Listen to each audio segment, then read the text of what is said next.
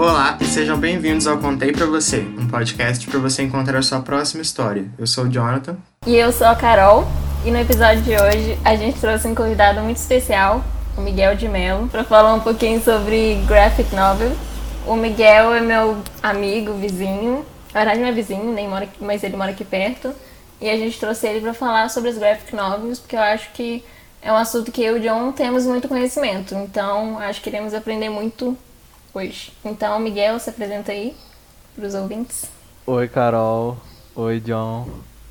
É, eu sou Miguel. Oi, ouvintes do Contei pra você. Eu sou Miguel. E hoje eu vou falar sobre graphic novels, que são. O que são graphic novels? Você me pergunta. Posso responder já? Pode. Então, é, as graphic novels, na verdade, elas são muito semelhantes às HQs. É, elas têm todas as características que as histórias em quadrinhos que a gente conhece têm. Só que a diferença é que o enredo é muito mais voltado para o público adulto. E, em geral, tipo, sempre vai ser uma, uma história, digamos assim, fechada. Olha só, é, a tradução de graphic novels é, na verdade significa romance, é, romance gráfico. Né? Novel não é de novela, é, que é um romance gráfico.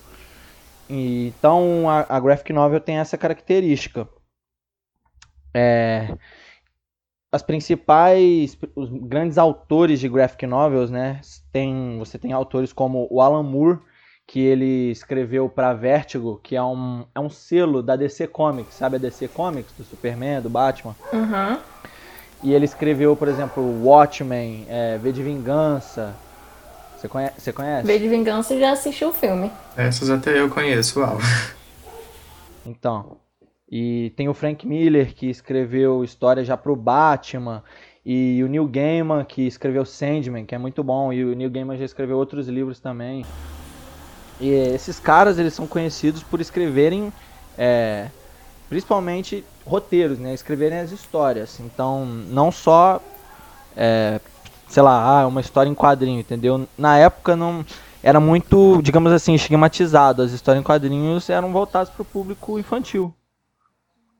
E esse tipo de gente mudou isso.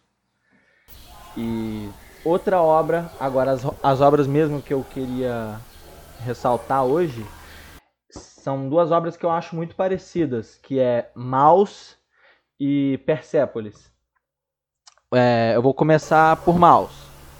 Maus é uma é uma graphic novel escrita por um cara chamado Art Spiegelman, que ele é tipo filho de polonês. E o, o livro dele fala sobre o pai dele, Vladek, que foi um sobrevivente dos campos de concentração de Auschwitz, lá na Segunda Guerra Mundial. E o livro é, se divide em duas partes, assim, mais ou menos. É, uma que é o pai dele narrando as histórias que ele, as experiências dele que ele viveu, e a outra é ele contando a experiência que ele teve conversando com o pai dele, mostrando as conversas que ele teve com o pai dele enquanto ele juntava material para fazer esse mesmo livro. É, Maus. Maus que significa ratos em, em é, alemão. E por que, que tem esse nome? A escolha que, artística que ele fez foi todos os judeus seriam retratados como ratos nesse, nessa nessa história. E os nazistas como gatos. Mas não é só isso. É, cada nacionalidade e etnia ele colocava de, uma, de um animal diferente. E, e é isso. Vocês têm algumas perguntas? Antes que eu pule eu achei, pro próximo. Falei eu demais. Eu achei muito inteligente a, a, né, a escolha dele. É, eu fiquei curiosa para ler. Também. Você vai me emprestar depois? Porque Segunda, eu, com certeza. Segunda Guerra Mundial sempre me fascina. Poxa, não tenho esse luxo. Eu adoro Segunda Guerra Mundial. Eu adoro Segunda Guerra Mundial. Muito bom. Eu acho um tema muito interessante. Sim. E então, o outro livro que. A outra graphic novel que eu ia falar é Persepolis. que é de uma mulher iraniana chamada Marja Satrapi. Eu não sei como é que pronuncia o nome dela, mas é Marja Satrapi, Satrapi. E ela esse livro é meio que autobiográfico assim, porque ela conta a história dela mesma. É, na experiência que ela teve no Irã durante a Revolução Iraniana e a queda do Shah lá, que mudou totalmente o regime iraniano, tipo, para um regime extremo, é, extremo religioso, entendeu? E, a, e o início da guerra com o Irã e o Iraque. E ela conta a perspectiva dela como ela era uma criança na época, né? E é, é doideira. E os pais dela eram faziam parte de um grupo de, de extrema esquerda. Então ela tem essa formação desde, desde criança. Então depois de um tempo, a família dela mandou ela para a Áustria. E lá na Áustria ela já teve outra vivência totalmente diferente. Então a vida dela na, no Irã foi meio que interrompida por esse período dela na Áustria. E depois ela volta para o Irã. E depois de muito tempo, ela meio que se torna a primeira é, cartunista iraniana, a primeira desenhista iraniana, sabe? Com, esse, com essa obra dela. Ela revolucionou essa obra que também virou filme. E se você quiser, tem o filme Persepolis também, que eu acho que até ganhou Oscar, eu acho. Sei lá, concorreu. Ah, e é muito, muito legal. Também. Sim. Exatamente. Be hum, belas opções. Então, vocês não têm experiência nenhuma com, com esse tipo de coisa? Não, eu não. Eu, sei lá, acho que a única que eu li foi Turma da Mônica. É, idem. Também só li é. Turma da Mônica. E tipo, eu conheço os, o Ziraldo, né, do Menino Maluquinho, mas eu nunca li nada. Só assisti a série. Olha só, eu não, eu não tenho nada contra a Turma da Mônica, até porque eu também adoro Turma da Mônica. Desde que eu sou criança, eu aprendi a ler com Turma da Mônica. E depois, uma época da minha vida, eu virei. É, digamos assim, sabe, otaku, aqueles meninos que gostam de desenho, é, anime?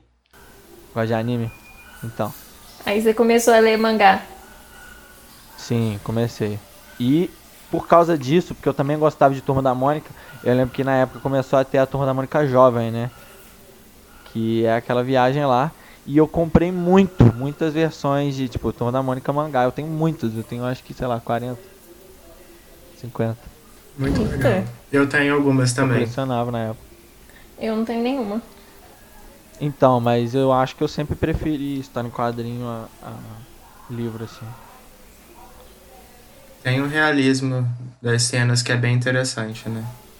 Tudo representado. Então, esse foi seu primeiro contato com HQ? Lembra Turma da Mônica? É, foi com a Turma da Mônica, com certeza. E qual que seria a sua HQ ou graphic novel favorita? Ah, eu acho que é Mouse, né, que eu falei aqui.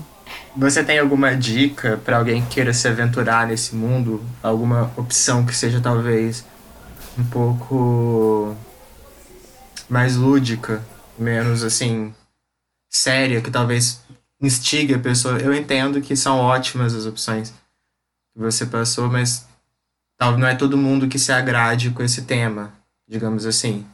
Talvez alguma coisa mais voltada para uma coisa mais fantasiosa, um pouco menos séria, talvez.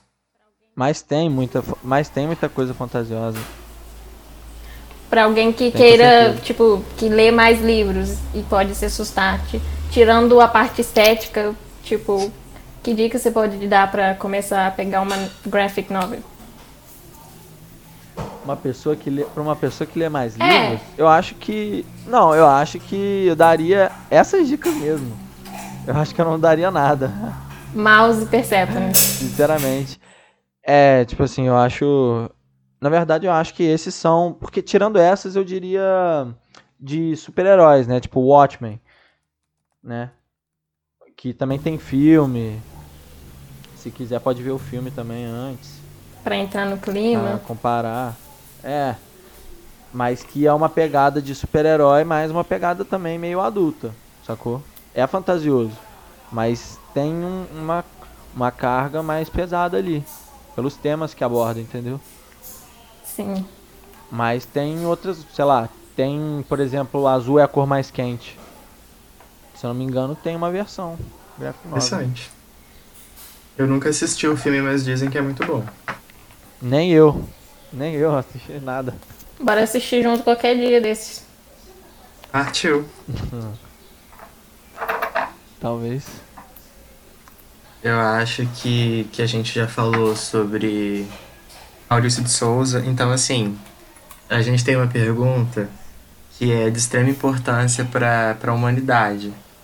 E a gente queria saber por que os personagens da Turma da Mônica chamam ela de baixinha se todos eles são do mesmo tamanho. A gente sabe que talvez você não seja tão profissional nessa área dos desenhos, mas você deve ter uma, uma ideia para poder passar pra gente esclarecer. Por quê? Ah, eu acho que. Pra, pra quem? Pra Xuxa? Xuxa, baixinhos?